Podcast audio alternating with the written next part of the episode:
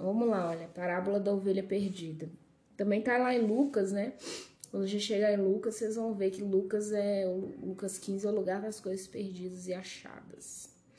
Então, ó, vede, não desprezeis a qualquer desses pequeninos, porque eu vos afirmo que os seus anjos nos céus veem incessantemente a face de meu Pai celeste, porque o Filho do homem veio salvar o que salvar o que estava perdido. Que vos parece? Então, tipo assim, pense um pouquinho isso que eu vou falar. Se o homem tiver cem ovelhas e uma delas se extraviar, não deixará ele nos montes as noventa e nove indo procurar a que se extraviou? E se porventura a encontra, em verdade vos digo que maior prazer sentirá por causa desta do que pelas noventa e nove que não se extraviaram. Assim, pois, não é da vontade de vosso Pai Celeste que pereça um só desses pequeninos.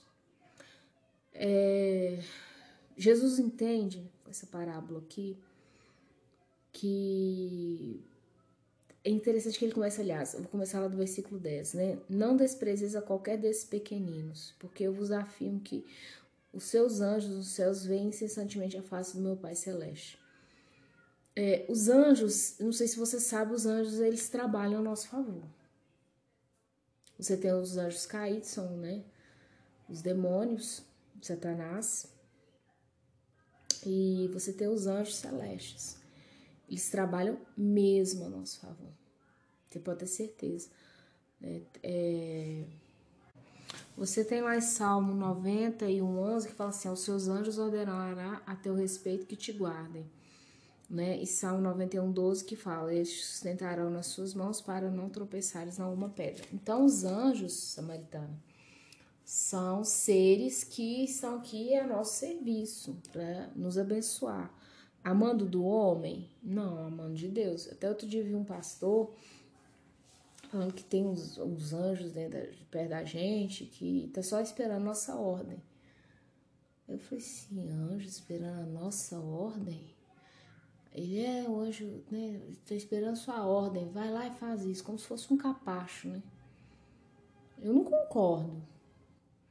Né? Os teus anjos dará ordem a nosso respeito. Então, a ordem não vem do homem. A ordem vem de Deus. Vai lá e socorre. Vai lá e livra. Vai lá e ajuda. Vai lá e sustenta.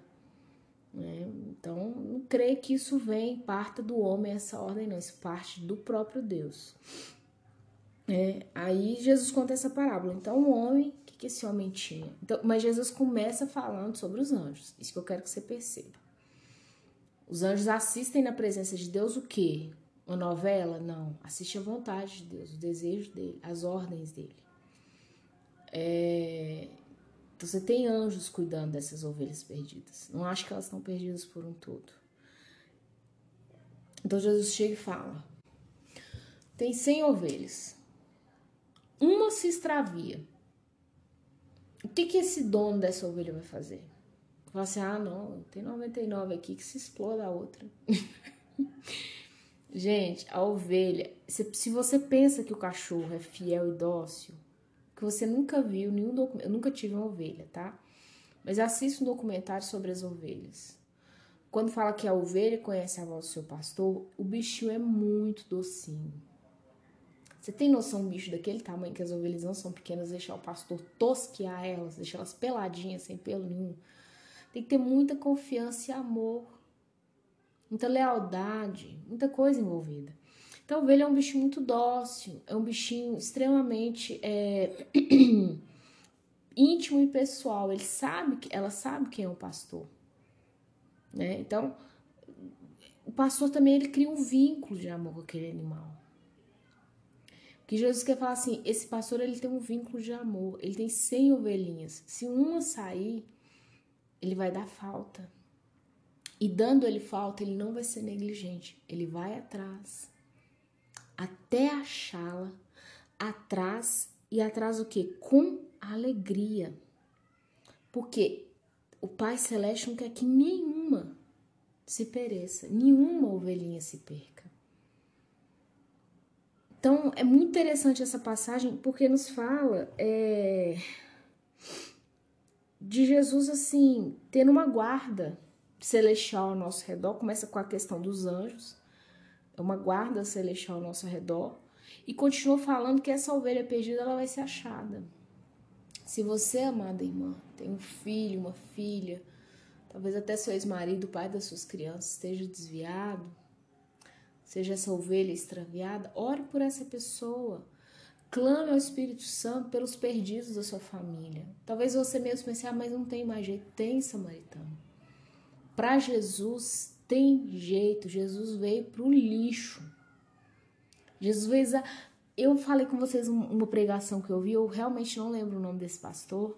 Ele foi na Batista da Lagoinha e eu tive a felicidade de assistir online, é, online pela TV, não lembro, o culto com esse homem. E eu tô vivendo uma fase muito delicada com a minha filha de 16 anos. E me arde muito a alma, são muitas lágrimas, madrugadas em oração. E esse pastor falou uma coisa que foi assim, checkmate na minha alma. Ele falou assim: Sabe qual é o lugar predileto das, da luz? Ele ficou calado. Ninguém respondeu. Ele falou assim: As trevas. As trevas são o lugar predileto da luz, que só ali ela pode resplandecer. Aí quando eu ouvi o uau, uau, eu gravei esses dias um podcast, um cão de caça do céu, ouça ele. Se você tem uma causa impossível, se você tem essa nessa né, ovelhinha que saiu do aprisco, né? Deixou as 99 para trás e perna para quem gente tem. Ouça esse áudio.